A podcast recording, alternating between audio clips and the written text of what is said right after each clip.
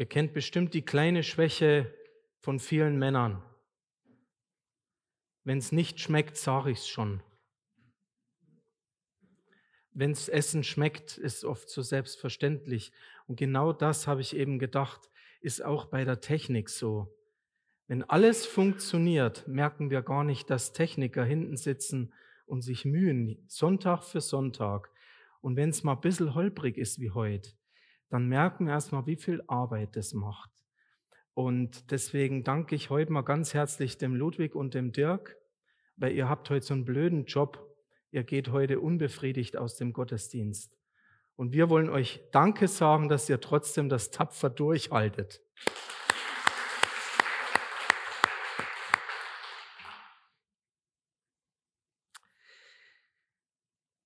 Jeden Abend betet die Mutti mit ihren Kindern das Vaterunser. Und irgendwann merkt sie, dass jedes Mal, wenn sie sagen, unser tägliches Brot gib uns heute, die kleinste Tochter irgendwas flüstert. Und dann fragt sie mal, was flüsterst denn du da immer, wenn wir beten, unser tägliches Brot gib uns heute? Und dann sagt die Kleine, ich sag lieber Gott, schenk uns auch die Butter dazu.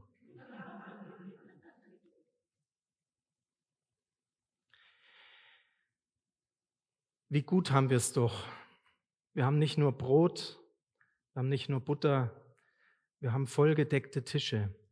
Ich erinnere mich, als Jugendlicher hat mich ganz tief bewegt ein kleiner Roman von Alexander Solzhenitsyn. Vielleicht kennt ihn einer, der eine oder andere. Ein Tag im Leben des Ivan Denisowitsch. Wenn ihr ihn nicht kennt, solltet ihr ihn mal lesen. Er beschreibt einen einzigen Tag eines jungen Menschen im Straflager im Gulag in der Sowjetunion. Und was bei mir so tief hängen geblieben ist, wie dieser Ivan mit diesem bissel Brot und mit dieser dünnen Wassersuppe überhaupt überleben konnte, aber gleichzeitig auch Tag für Tag von früh bis spät schwerste Strafarbeit, Zwangsarbeit leisten musste. Und da merken wir auf einmal, was es für Bedeutung hat, Brot zu haben, überhaupt genug zu haben, um leben zu können. Und dann merken wir auch diese Spannweite von Überleben bis hin zu dem Überfluss, den wir haben. Und trotzdem beten wir alle, unser tägliches Brot, gib uns heute. Erkan, vielen Dank. Du hast ja schon so viele Aspekte über das Brot aufgezeigt. Und mir ist es auch nochmal wichtig, am Anfang der Predigt mal zu schauen, was bedeutet eigentlich das Brot auch, wenn, warum nimmt Jesus gerade das Brot in der, im Evangelium, wenn er uns das Vaterunser lehrt? Und das Zweite, ich habe mir mal Gedanken gemacht, was bewirkt es dann in uns, wenn wir beten, unser tägliches Brot gib uns heute? Es ist ja nicht nur, dass wir Gott mechanisch um was bitten, damit er es tut, sondern jedes Gebet, das wir, bitten, das wir beten, bewirkt ja auch etwas in unserem Herzen. Also das sind die zwei Aspekte heute der Predigt. Also schauen wir mal auf das Brot. Im alten Orient und somit auch noch zur Zeit Jesu war das Brot das wichtigste Nahrungsmittel. Und es war die Aufgabe der Frau, der Hausfrau, jeden Tag frisches Brot zuzubereiten. Deswegen ist dieser Gedanke vom täglichen Brot den Juden damals auch so ähm, nicht, nicht fremd. Sie kennen es, dass man jeden Morgen vor Sonnenaufgang das Brot backt für den Tag. Und in Sprüche, das ist ja die Lebensweisheit Salomos, da wird mal aufgezählt, was eine Frau alles leistet, sowohl als Hausfrau als auch als Geschäftsfrau. Und da steht so ganz unscheinbar ein Satz, noch in der Nacht steht sie auf, für alle im Haus bereitet sie das Essen vor. Tag für Tag steht sie auf und backt das Brot. Und wie macht sie das? Wir sehen das angedeutet in einem Bild. Sie nimmt Getreide, ob das Hirse ist oder Gerste oder Weizen oder Dinkel, und sie nimmt die Körner und legt sie auf einen Reibestein und malt sie. Oder später auch in einem Mörser oder noch später mit einer Handmühle. Und dann nimmt sie dieses gewonnene Mehl und tut es in einen Backtrog und setzt es an mit Wasser und Sauerteig und durchmengt diesen Teig. Bei etwas wohlhabenderen Leuten vielleicht auch mit ein bisschen Öl dazu und Dickmilch, vielleicht auch ein bisschen Datteln, vielleicht auch Gewürze, Rosinen. Und so knetet sie den Teig, lässt ihn aufgehen, um dann Brotleiber oder Fladen zu machen und sie im Ofen zu backen. Was für eine Aufgabe. Wie viel Arbeit macht dieses tägliche Brot doch. Jeden Tag aufs Neue. Und über die gesamte Menschheitsgeschichte, schon lange vor dem alten Orient bis in die heutige Zeit, ist diese Sorge um die Familie für das tägliche Auskommen in jeder Kultur da. Und die drückt sich ganz besonders eben aus in dem Brotbacken. Für uns heute etwas schwerer nachvollziehbar, denn heute gehört es ja eher zum, zum schicken Ton, wenn man wieder anfängt, Brot selber zu backen. Aber dann nimm das weiter, unsere tägliche Arbeit, die wir tun, um auch das Geld zu verdienen, um gehen zu können, um Brot zu kaufen, das die anderen für uns backen. Also dieses tägliche Brot, das ist ein Stück aus dem Leben der Menschen, aus dem Lebensalltag und uns nicht fremd.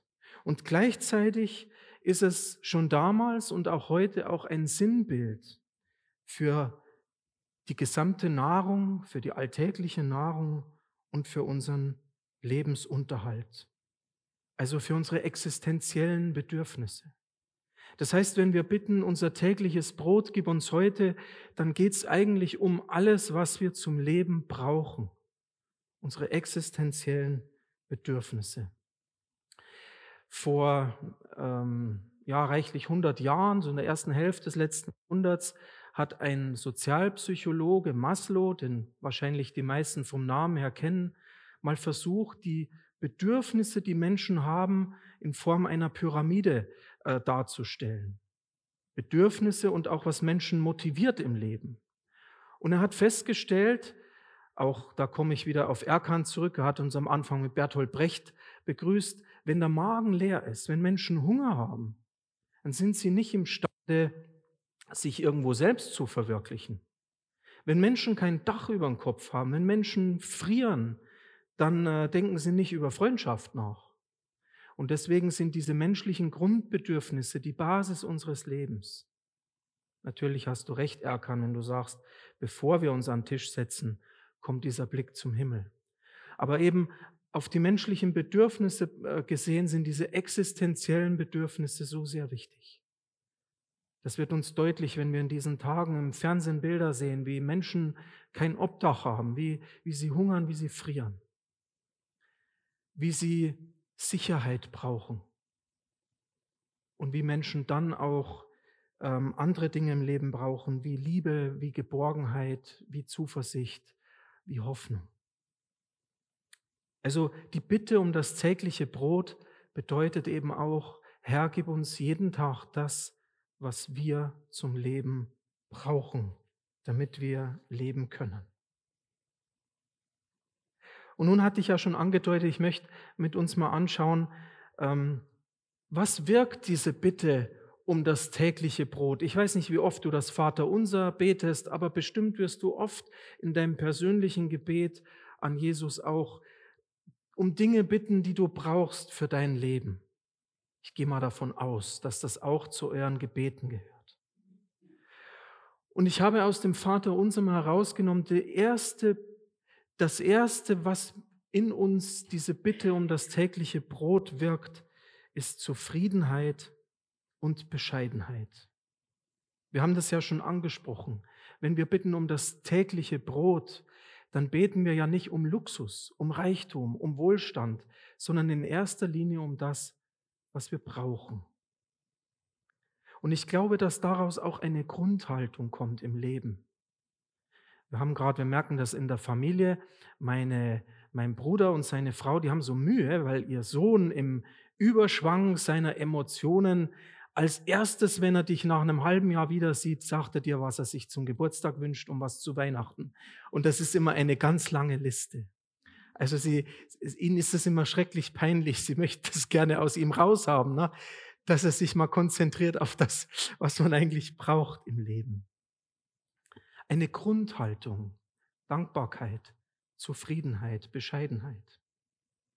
Und dabei spricht das überhaupt nicht gegen Wachstum, gegen Erfolg oder gegen Reichtum. Ich habe mich gefreut, letzte Woche dabei sein zu dürfen bei der Auszeichnung der christlichen Schule von der Wertestarter Stiftung. Die wurden ausgezeichnet für zehn Jahre leidenschaftliches Schulprojekt. Und die, die ausgezeichnet haben, das sind reiche Leute. Die vertreten eine Stiftung, in der Stiftung ist unglaublich viel Kohle. Die Wertestarter und das ist das Geld aus der Wirtschaft, das Menschen erarbeiten, das ist Wohlstand, damit Schulen und Kindergarten gegründet werden und betrieben werden können, die christliche Wertebildung ermöglichen. Also Reichtum ist was Schönes, weil es ja ähm, für ganz viele soziale ähm, Angelegenheiten auch unterstützend sein kann. Also es geht nicht darum, dass Jesus gegen Reichtum oder Wohlstand wäre, sondern für mich ist es eher ein Mahnen vor der Dekadenz, vor dem Verschwenderischen. Erkan hat heute ganz am Anfang, glaube ich, vom Fressen was gesagt. Ähm, Apostel Paulus spricht mal vom Fressen und Saufen. Also wenn es wirklich darum geht, dass man das Leben so dahin vergeudet, es geht um unsere Haltung, nicht um ein Dogma, was man essen darf und nicht essen darf, wie viel man haben darf und wie viel man nicht haben darf.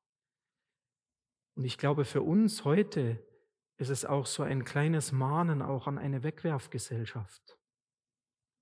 Wie oft schon haben wir in unsere Biotonne was reinwerfen wollen und mussten da in der Biotonne Dinge sehen, die haben mir das Herz wehgetan. Was Menschen wegwerfen auch in unserer Zeit. Und damit auch verbunden die Frage, die wir uns durchaus mal stellen sollen, was brauchen wir eigentlich? Ich habe das in der Corona-Zeit gemerkt, ähm, ja, wir wollten gerne in Urlaub fahren und es war so schade, dass er ins Wasser gefallen ist. Aber ich habe dann gemerkt, ich brauche es nicht zwangsläufig.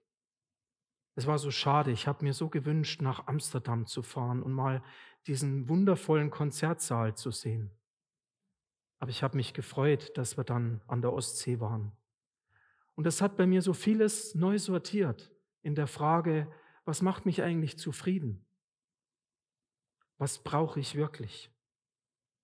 Also es hat viel mit unserer Grundhaltung zu tun. Unser täglich Brot gib uns heute. Und ich glaube, es ist auch so ein kleines Mahnen, vielleicht auch eine Warnung vor unserem menschlichen Hochmut. Dass wir nämlich vorher den Blick zum Himmel wenden. Denn das Brot ist zum einen Frucht der Erde und zum anderen menschliche Arbeit. Das haben wir jetzt nun heute schon ausreichend gehört. Aber neben all dem, dass wir uns Mühe machen und das Getreide ansehen und das Ernten und das Brot backen oder den Honig sammeln, neben all dem braucht Sonne und Regen. Ohne den Schöpfer ohne den, der uns auch die Natur funktionieren lässt in ihrem Lauf, nützt all unsere Hände Arbeit nichts. Und deswegen steckt auch das drin in dieser Zufriedenheit und Bescheidenheit, in dieser Bitte, unser tägliches Brot gib uns heute zu begreifen, dass es nicht selbstverständlich auf den Tisch kommt. Zufriedenheit und Bescheidenheit. Der zweite Punkt, was bewirkt diese Bitte, in meinem, in deinem Herzen, das ist Vertrauen. Unser Vater weiß, was wir brauchen, sagt Jesus. Er sorgt für uns. Eine kleine nette Folie habe ich da noch dazu.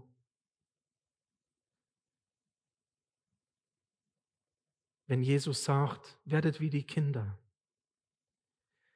Unser tägliches Brot gib uns heute heißt auch, wir vertrauen auf Gott, dass er gibt. Und ihr müsst wissen, Glaube, das Wort Glauben aus dem Griechischen hat auch immer etwas zu tun mit Vertrauen. Glaube und Vertrauen ist eins. Und drittens mit Treue.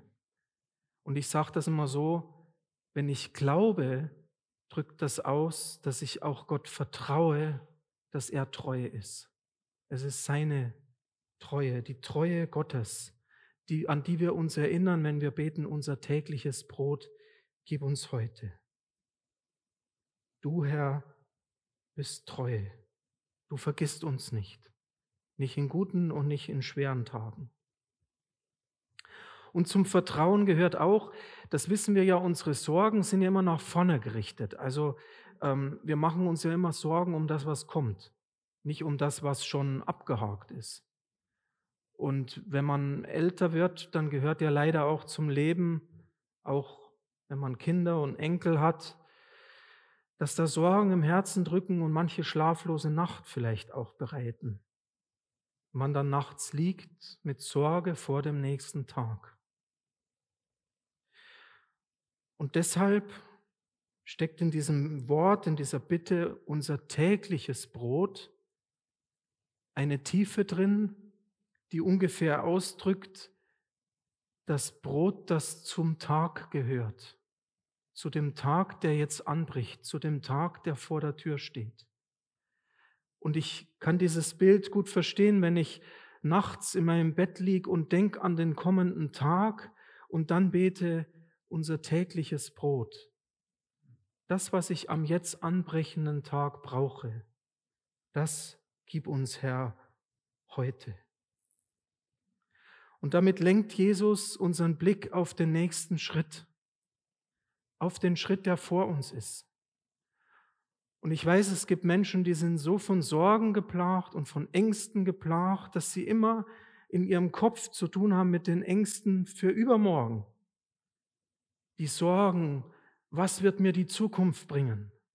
Werde ich mal genug Rente bekommen? Was ist, wenn ich alt werde?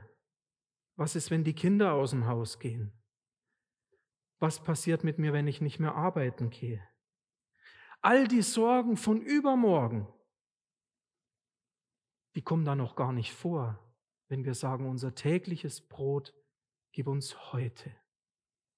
Und ich glaube, manchmal ist es auch eine gute Übung, wenn wir das so beten, weil es uns auch ins Hier und Jetzt und heute bringt. Und im Vertrauen, dass Gott auch für das Morgen und das Über und Über Übermorgen sorgen wird. Denn ehrlich, ich weiß es doch nicht, was mit uns wird im nächsten Jahr, in fünf Jahren. Ihr wisst das nicht und ich weiß es nicht. Und das macht mich so zufrieden, so vertrauensvoll, vielleicht wie diese drei Kinder, am Brotbacktisch. Ich darf im Heute leben und vertrauen, dass er für mich heute sorgt. Vertrauen. Und nun noch der nächste Aspekt. Die Bitte um das tägliche Brot wirkt in mir, wenn ich das bete, auch eine Verpflichtung. Unser täglich Brot. Hast du schon mal gebetet, Herr, mein tägliches Brot gib mir heute? Unser tägliches Brot gib uns heute. Es geht nicht nur um mein Brot und um dein Brot. Es geht um unser Brot. Es geht also auch ums Brot für die anderen, wenn wir das Vaterunser beten. Und da merke ich auf einmal, das hat auch etwas zu tun, dieses Gebet, mit dem, wie wir leben, beten und tun mit unseren Taten. Und deswegen ist es eine gute Aktion, die ist letzten Sonntag schon mal hier ähm, beworben worden. Die Uta Schulze hat uns eingeladen, dass wir Päckchen packen für Osteuropa. Die werden abgeholt, die werden dorthin transportiert in, in Gegenden, wo es notwendig ist, wo Menschen das Nötigste zum Leben nicht haben.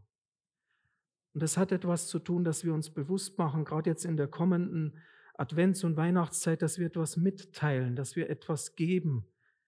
Denn es ist unser Brot, das Gott uns schenkt. Und ich habe es nicht verdient, in einem der reichsten Länder der Welt zu leben. aber es entsteht dadurch auch eine Verpflichtung für unser Brot, für die Welt. In Jesaja heißt es einmal, brich dem Hungrigen dein Brot. Eine Folie habe ich noch. Und sie hat mich nämlich erinnert, als Jesus lange gepredigt hat. Und die Jünger waren schon nervös und haben gesagt, Mensch, die Leute kriegen langsam Hunger, es wird irgendwann dunkel werden. Meister, kümmere dich doch mal drum. Und erinnert ihr euch, was Jesus zu seinen Jüngern gesagt hat? Ja. Und äh, ich habe es euch hingeschrieben, aber Sigrid kennt das. Kümmert ihr euch, gebt ihr ihnen zu essen. Das klingt so unscheinbar, aber dahinter steht genau diese Verpflichtung. Unser tägliches Brot gib uns heute heißt auch ganz praktisch, gebt ihr ihnen zu essen. Teilt ihr euch mit. Tätige Nächstenliebe. Und jetzt nochmal die Zusammenfassung als letzte Folie. Die Bitte um das tägliche Brot wirkt in uns Zufriedenheit, Dankbarkeit, Bescheidenheit, das Brot, was wir zum Leben brauchen. Zweitens, das Vertrauen, dass Gott für den kommenden Tag, für den heute anbrechenden Tag sorgen wird. Und das Dritte, auch unsere Verpflichtung. Es ist unser Brot, das wir brechen, das wir teilen, das wir mitteilen.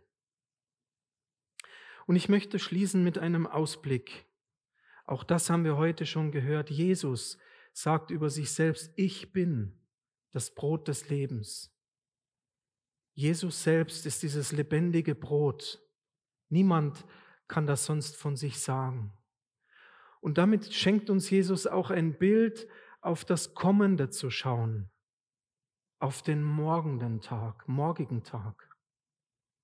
Unser tägliches Brot gib uns heute kann also auch so ein Ausblick sein auf das, wie wir es auch schon in der Bitte vorher hatten, dein Reich komme. Dass Jesus der ist, der den Hunger der Welt stillen kann, der wiederkommen wird, der Frieden bringt, der all diese menschlichen Bedürfnisse stillen kann, die wir nicht schaffen zu stillen. Symbolisch auch auf den kommenden Tag. Und ich freue mich, nächsten Sonntag werden wir wieder das Abendmahl feiern. Da tun wir genau das, wir brechen das Brot miteinander, wir teilen es, symbolisch Brot und Traubensaft, weil Jesus uns das hinterlassen hat. Und er sagt, tut dies, so oft ihr davon esst und trinkt zu meinem Gedächtnis, bis ich wiederkomme. Und deswegen ist diese Bitte um das tägliche Brot auch immer ein Ausblick auf das, was kommen wird, auf diesen Friedenfürst Jesus Christus. Amen.